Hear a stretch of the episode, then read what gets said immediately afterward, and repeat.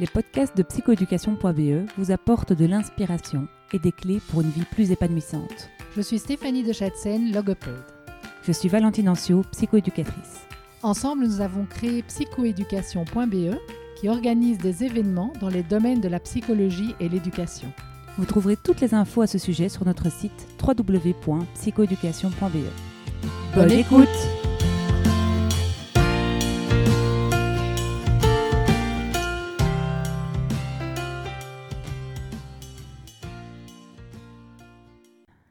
Alors aujourd'hui, dans le podcast de psychoéducation.be, nous avons l'immense joie de recevoir Nasta Blaise. Bonjour. Salut Nastasia, comment ça va? Mais Très bien, merci beaucoup de me recevoir. Ah, c'est trop chouette. Donc euh, écoute, on se voit là comme ça à l'improviste et, et, du coup on se dit, euh, ben, on ferait bien un podcast. Super, allons-y. Aussi simple que ça. C'est très bien. Nous avions des discussions passionnantes au sujet de la situation de l'autisme en Belgique. Tout à fait. Euh, ben, pour ma part, j'ai découvert l'autisme au Québec où en effet il y avait des tas de choses formidables qui se passaient, des tas de dispositifs pour supporter les familles, pour supporter les enseignants, euh, pour euh, former euh, les étudiants, qui étaient d'ailleurs des personnes clés dans les solutions de répit, notamment mmh. pour, pour, les enfants autistes. Et en fait, en parlant de ça, on se rend compte qu'en Belgique, on est très très loin de ça, alors que voilà, moi, mon retour date de 2007. Donc nous sommes presque en 2021. Et donc, on est encore très loin de ce qui se passait il y a 10 ans au Québec. Et donc voilà, on a refait le monde et je me dis, il faut diffuser peut-être la conversation qu'on vient d'avoir. Et, euh, et, donc voilà, est-ce que tu peux un peu nous, nous raconter euh, c'est quoi ton parcours euh, Donc, toi, tu es psychologue. Tout à fait. Alors, écoute, avec plaisir. Merci beaucoup.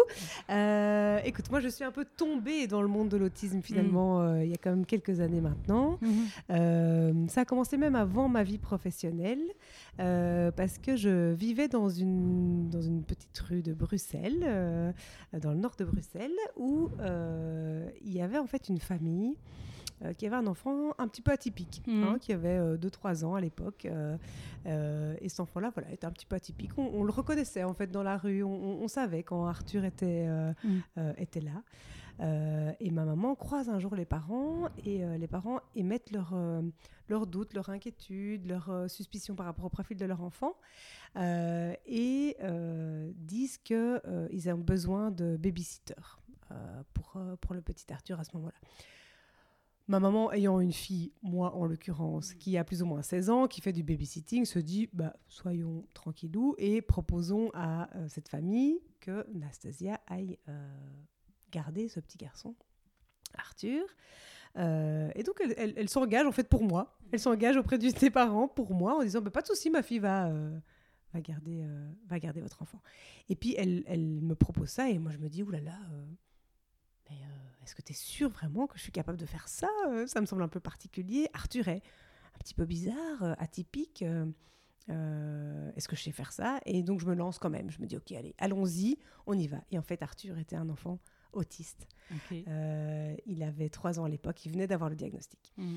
Et, j'ai fait une rencontre extraordinaire avec ce mmh. petit garçon-là, qui a fait que je suis restée dans le mmh. monde de l'autisme et que ça m'a vraiment, ça m'a vraiment accroché.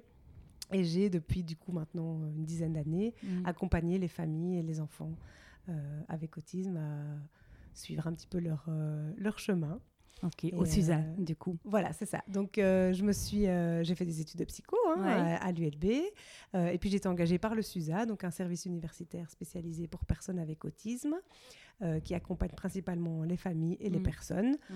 Dans, tous les, dans toutes les dimensions de leur, euh, de leur vie. Donc, euh, voilà, le, quotidien, le domicile, mmh. mais aussi l'école, qu'elle soit d'enseignement ordinaire ou d'enseignement spécialisé.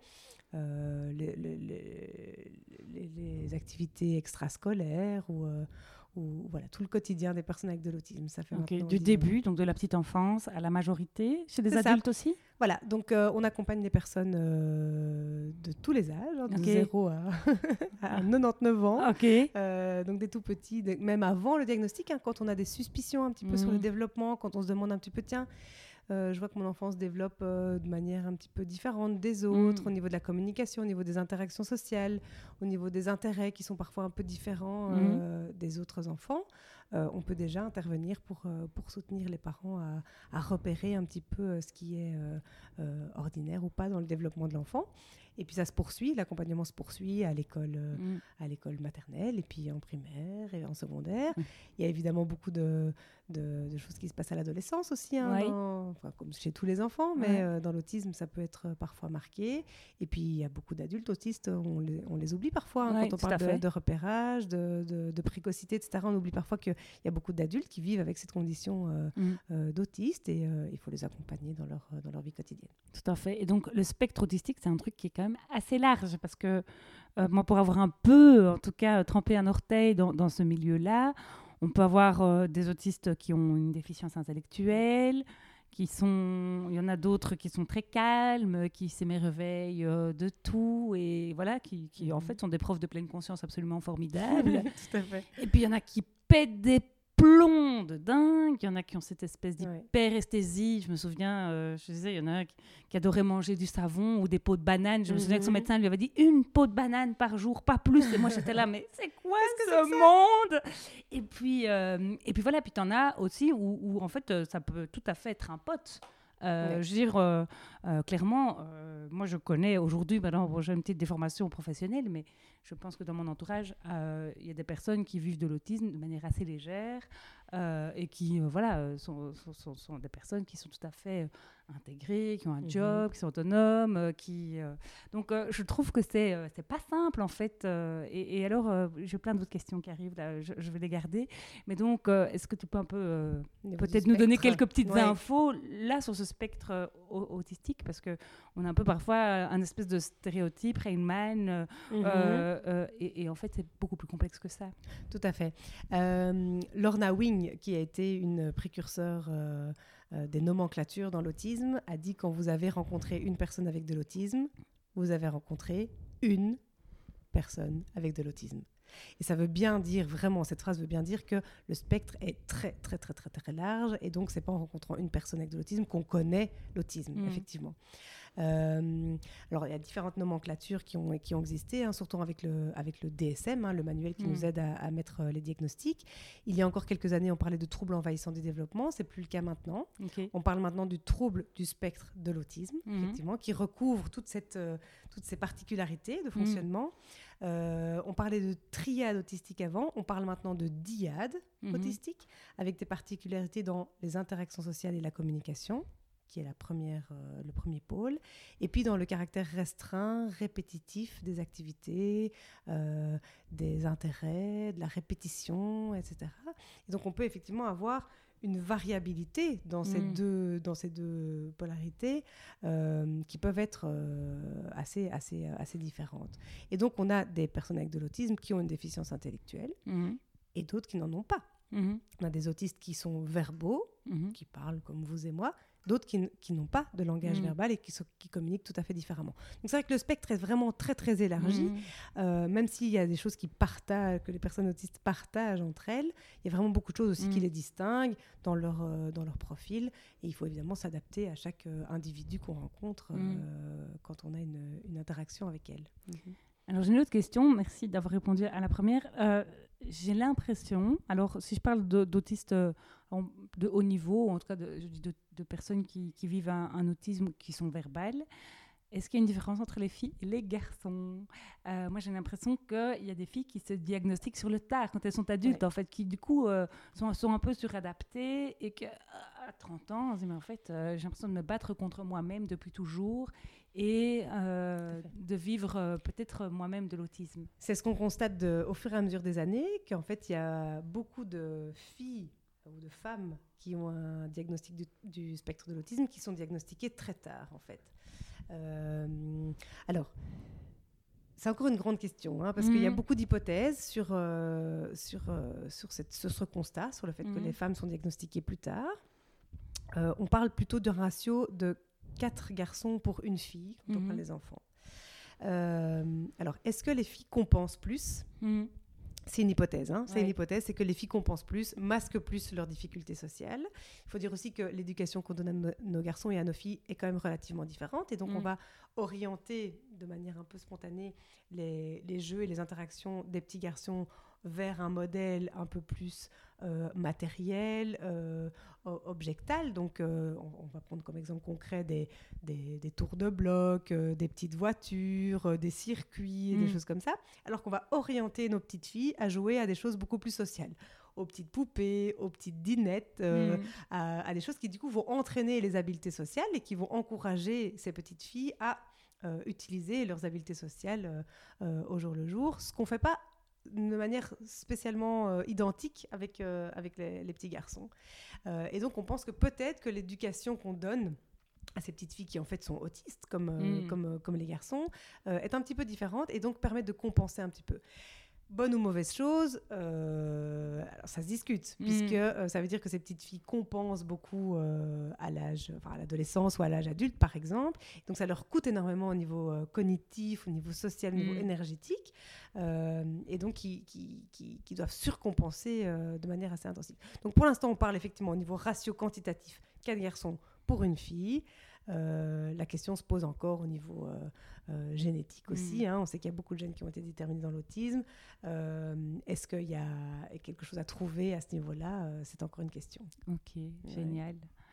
Bon, et alors, ben, pour moi, en tout cas, il y a un constat de société qui est quand même que clairement, il y a des familles qui sont hyper démunies, mhm. euh, que ben, le SUSA, c'est évidemment un centre excellent. Enfin, mhm. je veux dire, clairement, on a beaucoup de chance d'avoir euh, ces antennes en Belgique, mais elles sont débordées. Il y a des listes d'attente de dingue pour se faire diagnostiquer. Et puis, une fois qu'on est diagnostiqué, qu'est-ce qu'on fait? Quelles sont les ressources? Euh, ça, c'est quand on a de la chance, parce que j'ai l'impression qu'il y en a qui attendent toute leur vie un mhm. diagnostic et d'être aidés. Euh, et, et, on en discutait, hein, nous qui, avons la chance d'être maman d'enfants sans difficulté, ben, parfois on est au bout du rouleau. Euh, Tout à fait. Comment est-ce qu'on fait quand on est un parent et qu'on a des enfants autistes, parfois un, deux, trois enfants autistes? Comment est-ce qu'on fait pour, pour garder une santé mentale euh, potable sans, sans, aide quoi? Donc, est-ce que tu peux nous expliquer, toi qui es sur le terrain, qu'est-ce que tu observes et, et, quels sont les besoins en fait euh, de ces familles. De ces enfants et de ces familles.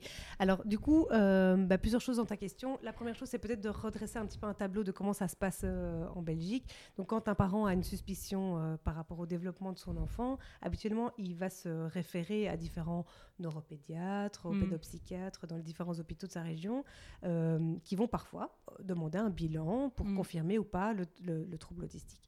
Euh, ces bilans durent longtemps parce qu'il y a beaucoup de les attentes. Mhm. Euh, et donc parfois les familles attendent un an, un an et demi euh, avant de pouvoir avoir accès aux soins qui ne permettent entre guillemets que de poser le diagnostic, ce qui est déjà évidemment mhm. beaucoup pour, mhm. pour les enfants de poser ce diagnostic et de faire ce bilan.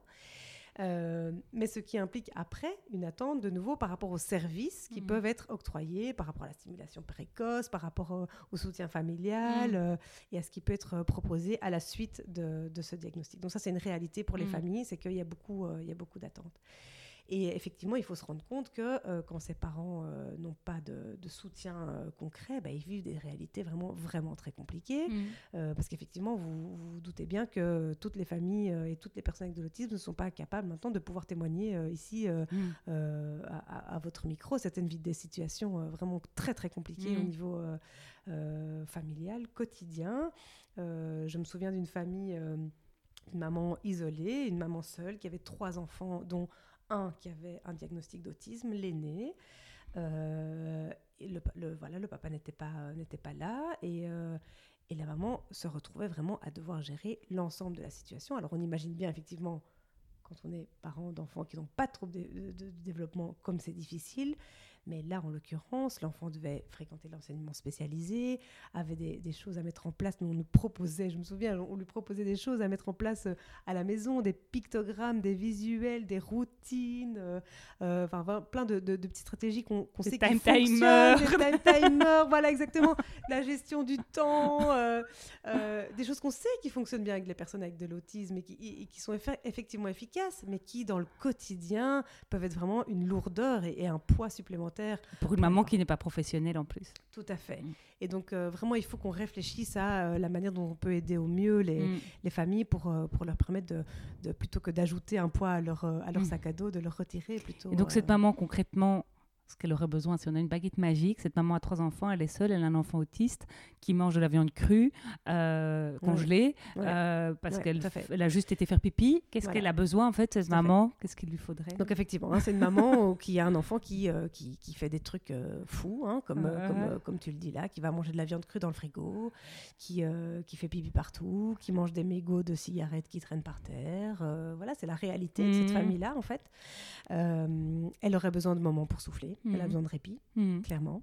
Donc elle a besoin de répit, mais de répit de qualité. Donc elle a mhm. besoin d'avoir un, endroit où elle peut confier son enfant, par exemple, une après-midi, euh, une soirée ou un week-end, où elle a confiance dans les gens qui l'accueillent, puisque il faut quand même pouvoir euh, euh, accompagner hein, cet enfant-là, pouvoir le comprendre, s'adapter à, son profil. Euh, et donc, elle a besoin d'un de, de, endroit où elle peut euh, déposer, euh, déposer ça. Puis, elle a besoin d'écoute. Elle a besoin d'avoir mm. quelqu'un qui, qui l'écoute, qui comprend sa situation. Mm. Hein, moi, je me souviens, avant d'avoir eu des enfants, quand j'accompagnais cette maman, de, finalement pas pouvoir vraiment être en, en, adéquation avec sa réalité, hein, vraiment comprendre ce qu'elle vivait en tant que maman seule avec un enfant avec un handicap, hein, l'autisme mm. est un handicap. et donc, d'avoir quelqu'un qui peut l'aider, d'avoir quelqu'un qui peut lui expliquer aussi quelles sont les stratégies qui fonctionnent, qui fonctionnent, mais qui lui apporte porte le matériel. Mmh. Hein, on parle de time timer hein, tout à l'heure.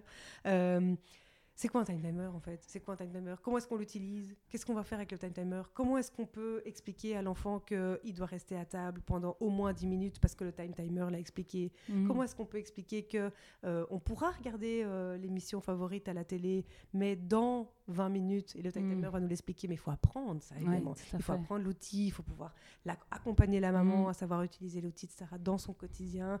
Et donc être vraiment accompagné euh, par rapport aux stratégies éducatives et en parallèle avoir du, du, du, répit, mm. et, des moments pour elle. Donc clairement, il faudrait un service, et j'imagine que ça existe, hein, parce que je sais qu'il y a quand même tout n'est pas pourri hein, euh, chez nous. Mais, euh, mais voilà, donc d'avoir vraiment un éducateur spécialisé ou un psychoéducateur, si on était au Québec, mhm. qui euh, viendrait à domicile lui, lui enseigner en tout cas les bonnes pratiques, lui dire aller prendre une douche aussi, tant qu'à faire. je m'occupe de tout. il peut y avoir je aussi, gère. je gère, tout va bien aller. Donc il peut y avoir des solutions de répit à domicile où on échange sur qu'est-ce qui marche, qu'est-ce que vous avez essayé qui marche, euh, qu'est-ce qui ne marche pas, qu'est-ce qu'on pourrait faire pour trouver, donc de l'avoir un peu comme partenaire pour pouvoir euh, l'aider à développer ses, ressources pour éduquer ses enfants. Euh, ça peut être un service éventuellement de babysitter de compète mhm. formé à l'autisme qui pourrait aussi simplement venir quand elle est là aussi, ça pourrait être ça aussi une solution. Et alors des services de répit, hein, comme je t'expliquais quand j'étais au Québec et que j'étais étudiante en psychoéducation, on était avec toute ma classe on partait, euh, euh, pas tous les week-ends parce que c'était assez crevant, mais au moins un week-end par mois, on partait euh, avec une association qui s'appelait Emergo. Et donc, il y avait un étudiant en psychoéducation pour un, enfant ou un ado, un ado autiste. On gardait pas le même tout le week-end, sinon on venait, dingue. Donc on avait vraiment des timesheets, quoi. C'est là qu'on se rend compte de la réalité des parents. En fonction des troubles, oui, en fonction des troubles du comportement qu'ils pouvaient avoir. Et donc, euh, on disait, voilà, de 9 à midi, tu t'occupes de lui, de, puis tu as, une pause ou pas, en fonction. Euh, il y en avait qui restaient pour le repas, d'autres pas. Euh, et puis, l'après-midi, tu changeais. Et puis, la nuit, il y avait des tournantes aussi, parce qu'évidemment, il y en a qui se lèvent la nuit pour aller bouffer du savon. Et donc, il faut en effet qu'il y ait une permanence de nuit. Donc, clairement, ce n'était pas du tout des week-ends de repos, mais j'ai vraiment le, souvenir d'une ambiance de camp scout de dingue. Mmh on faisait, on jouait avec, on n'a jamais autant joué avec du savon, des bâches, des bulles. Sans le manger. C'était vraiment. Ah, les bulles, la passion, les, bulles, ah oui, oui, oui, non, j'ai jamais vu autant de savon de ma vie ce week-end-là. Donc, euh, donc voilà. Et donc j'ai vraiment un souvenir moi en tant qu'étudiante de dingue. Et alors, comme je t'expliquais, la coordinatrice du camp, parce que ça s'appelait un camp. Euh, tous les soirs ou toutes les demi-journées, elle nous faisait un débrief sur ce qu'on avait bien fait, nous, en tant que futurs psychoéducateurs, qu'est-ce que tu as bien fait? Et alors, on était hyper encouragés, parce qu'on voyait bien que parfois on se débattait avec un, gosse qui était en mhm. train de se mutiler mhm. ou euh, de se masturber. Euh, mhm. ah, bah, qu'est-ce que je fais avec ça? Et donc, on était là, c'est de ma faute. Enfin voilà, je me souviens vraiment d'avoir eu des moments vraiment de malaise. Et donc, cette coordinatrice qui était psychologue, clairement, nous encourageait dans notre pratique. Donc, c'était hyper formateur pour moi en, en tant qu'intervenante. Et et du coup, on était payé 150 dollars le week-end, mhm. euh, enfin des peanuts pour les heures qu'on avait faites. Mais on avait appris beaucoup. Euh, on s'était franchement beaucoup marré. On mangeait beaucoup de chocolat aussi, je me souviens. beaucoup de chips. Du savon et du chocolat. voilà, les autistes c'était le savon, nous c'était des chips, du chocolat. Euh, comme quoi, parce que je crois qu'on était quand même un peu stressés malgré tout. Euh, et, mais voilà, mais du coup, je me dis, est-ce que des structures comme celle-là sont envisageables, existent? Euh, pour ses parents. Et donc, si moi j'y allais une fois par mois, je sais que le répit était répété tous les week-ends et qu'il y avait clairement des, partenariats avec les universités qui étaient faits dans tout le Québec. Et je me dis que des étudiants éducateurs, des étudiants psychologues, des étudiants, enfin, je veux dire, qui veulent apprendre, j'ai l'impression qu'il y, y, en a des tonnes. Et, euh, et que voilà, c'est des chouettes moments de rencontre et de, de, de contribution aussi. Tout à fait. Parce que c'est ça, on contribue quand même aussi. Des week-ends de répit qui ont aussi été faits en collaboration avec les parents. Ça, c'était encore, encore différent euh, que le SUSA a organisé. Euh, ils appelaient ça les formations de parents résidentielles. Mhm. Et donc, les enfants étaient pris en charge par, effectivement, comme tu le racontes, hein, des étudiants. Euh, mhm.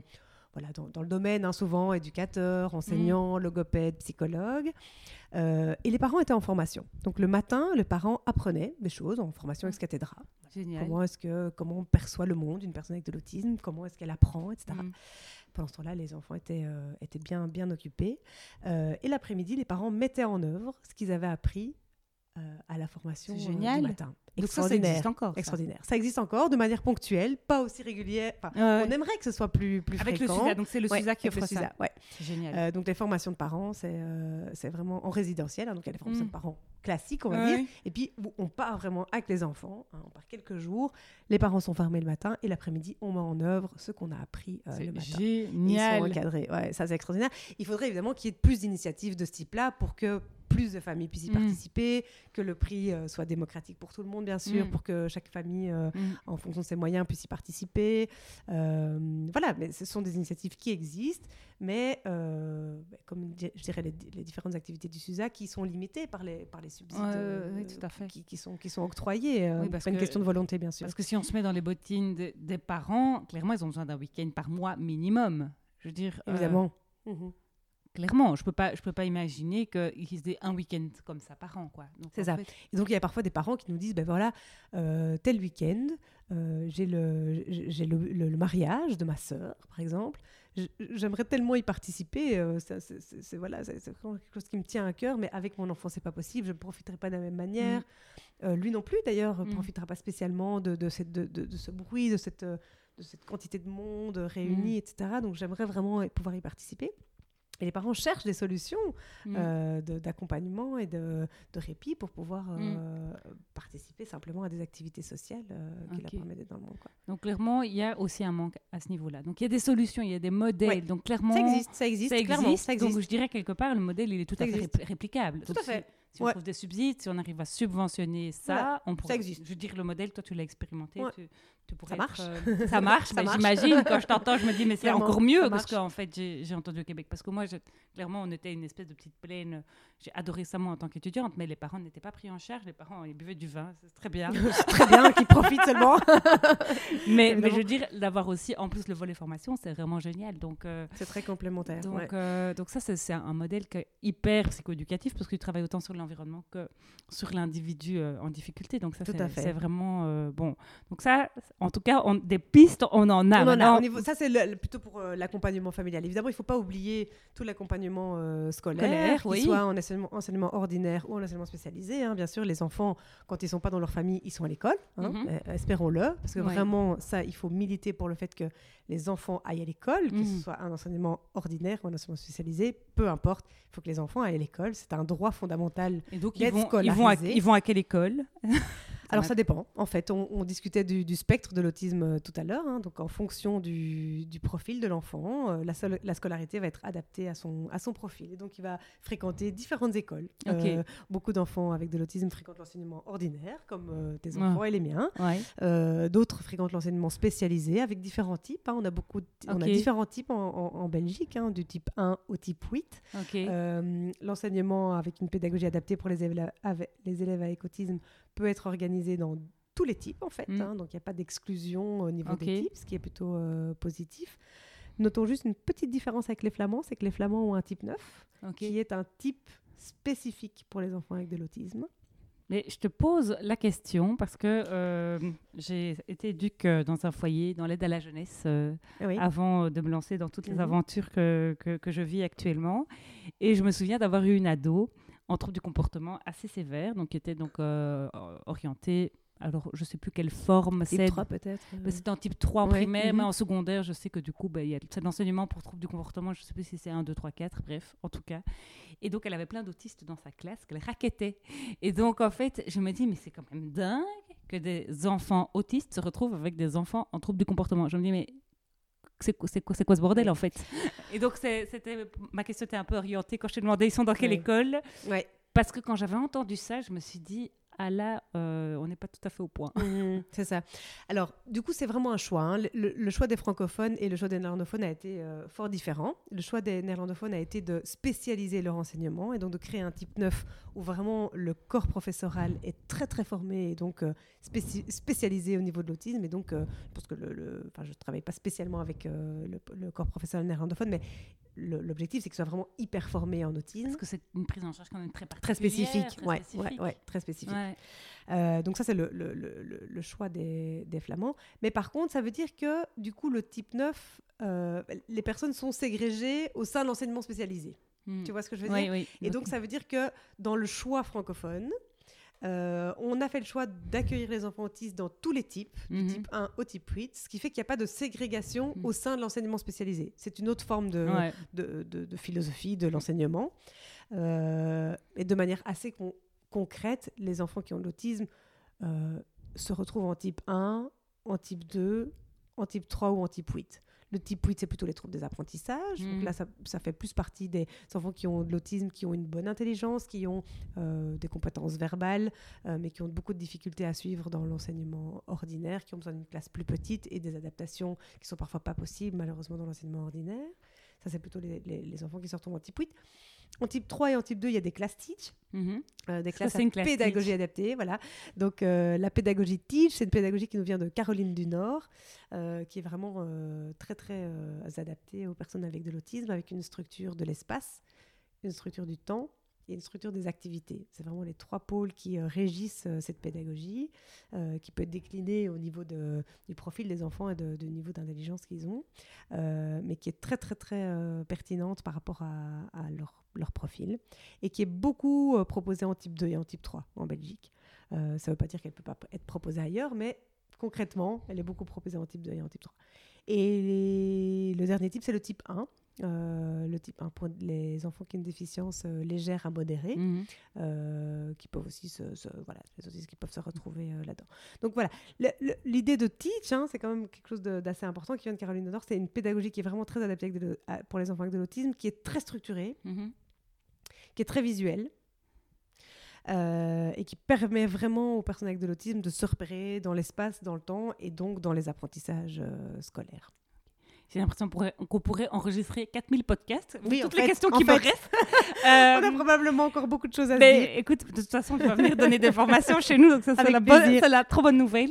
Euh, je vois que déjà, euh, on est à, v- à 27 minutes et que voilà, le format c'est 30, mais c'est pas grave. On va, on va quand même faire un petit extra parce que j'ai quand même envie qu'on on donne aussi des méthodes qui sont euh, basées quand même euh, sur euh, des preuves euh, scientifiques. Mhm. hein. donc, moi, je sais que j'ai étudié la psycho, ça commence à dater. Mhm. On parlait quand même de méthodes un peu louches, comme le packing, comme la mère frigidaire, comme des trucs hyper culpabilisants pour les parents. Donc je- ça, j'aimerais juste une petite mise à jour par rapport à ça. Ouais. Et peut-être si tu sais nous dire un petit mot sur la méthode ABA euh, et aussi sur les PEX. Euh, voilà, juste euh, une petite intro. Tu dois pas nous faire une formation Ouais. sur le sujet, mais, mais qui sont en tout cas des pistes qui peuvent peut- peut-être être ouvertes par certains parents ou certains professionnels qui se disent Ah, en fait, euh, ça, ça peut être des portes, si je veux Mhm. me spécialiser dans l'autisme, que je pourrais pousser. Parfait. Écoute, merci pour ta question parce que vraiment, ça clôture bien euh, l'entretien et c'est important. Ouais. Euh, parce qu'il y a beaucoup d'études qui ont été faites sur différents sujets. Euh, alors, je renvoie les écouteurs de, ce- de- de ce podcast, s'ils sont belges, au rapport du KCE, mhm. qui a fait des recommandations au niveau belge mhm. pour savoir ce qui est préconisé ou pas au niveau de l'autisme. Et aux écouteurs, aux, écouteurs de ce podcast français au niveau des recommandations de la HAS, la Haute Autorité de Santé, qui a aussi fait ce, travail d'analyser qu'est-ce qui était préconisé ou pas dans l'autisme actuellement, en 2020. Hmm.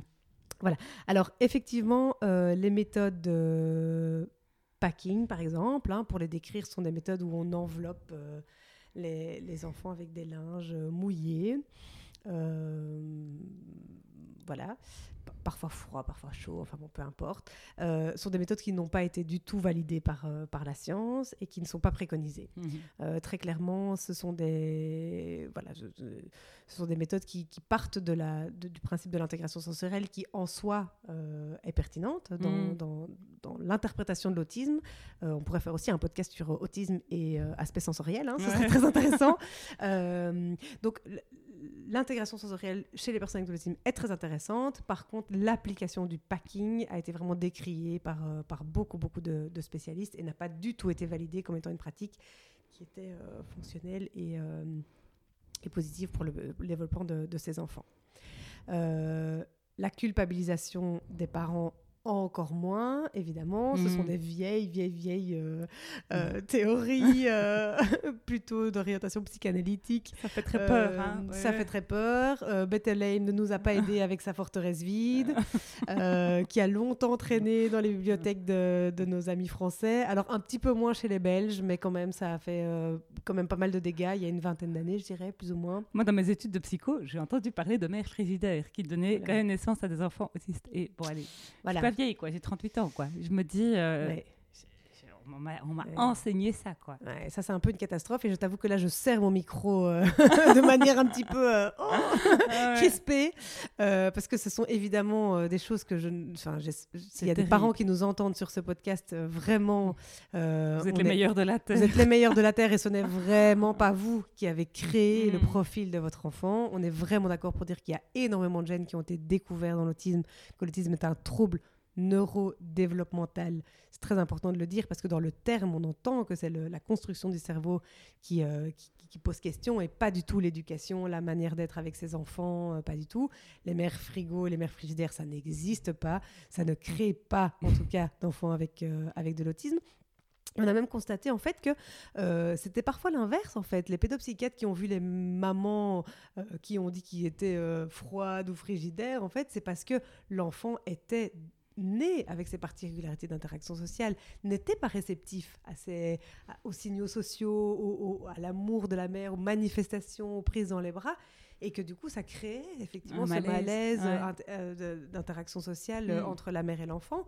Non, pas du tout avec, euh, avec la, faute de la mère, mais plutôt parce que l'enfant avait déjà ce profil mm. atypique en naissant, parce qu'on est avec de l'autisme, on est avec de l'autisme, on garde ces difficultés-là. Ça ne veut pas dire qu'on ne peut pas s'adapter, euh, apprendre beaucoup de choses, que l'environnement aussi et la société doit, doit, s'adapter au profil de la personne. Euh, mais voilà, on est avec de l'autisme et ça c'est vraiment euh, très important. Dans ta question, il y a aussi les méthodes qui sont plutôt, dans en l'occurrence, plutôt validées, hein, plutôt validées par la science. donc ABA, mhm. donc l'application du, du, comportement. Alors, c'est une pratique qui est plutôt positive, qui fonctionne bien avec les personnes avec de l'autisme, mais qui ne doit pas être utilisée n'importe comment. C'est pas une religion. Que, voilà, c'est pas une religion. Nous, on est plutôt, euh, je pense vraiment qu'il faut avoir une boîte à outils, hmm. euh, connaître un peu l'ABA. Donc, euh, l'ABA, c'est vraiment pouvoir mettre les conditions d'apparition d'un comportement et puis de renforcer, de valoriser le comportement. Mm. Et donc, l'idée, c'est de pouvoir euh, créer un environnement qui est propice à l'apparition de nouveaux comportements, de bons comportements mm. hein, positifs dans la vie de tous les jours, qu'on va renforcer, qu'on va, qu'on va valider socialement, mm-hmm. puisque les personnes avec de l'autisme ont du mal à savoir ce qui est euh, positif ou pas au niveau des, des comportements. Ça, c'est plutôt une, une, science qui a, été, mm. euh, qui, a été, euh, qui a été confortée. Après, certains ont fait de la BA 30 heures semaine, euh, de manière hyper rigide et, et, stricte, etc. Et ça, on voit que les enfants ben voilà, sont fatigués de, mm. de, ces applications et tout ça. Et donc, voilà, il faut aussi savoir ça comment on utilise. voilà, ça a ses limites, effectivement. Le PEX que tu citais, donc le Pictures Exchange Communication System, un système de communication par échange d'images qui est vraiment très efficace pour les autistes qui n'ont pas de verbal. Mhm et qui permet d'échanger des images euh, de manière très fonctionnelle, très rapide, euh, et qui, à l'inverse de ce qu'on croit, encourage le, langage verbal et ne le remplace pas. Ok. Euh, voilà, donc ça aussi, c'est quelque chose qui a été vraiment très encouragé par, par la science et qui est, qui est voilà, proposé de manière assez régulière pour les personnes avec autisme. Génial, j'ai encore mille questions, mais je pense que je vais les garder pour une conférence en ligne et certainement une formation dès qu'on pourra se rassembler. merci infiniment, Anastasia c'était passionnant. Merci à toi pour l'invitation. On voit que tu es passionné, on voit que tu connais bien, on voit que vraiment euh, on a la chance de t'avoir euh, dans notre pays parce que j'ai l'impression qu'il y a de grandes choses qui peuvent se faire euh, grâce à tes connaissances et ton expérience. merci beaucoup. Merci à toi. Salut, salut.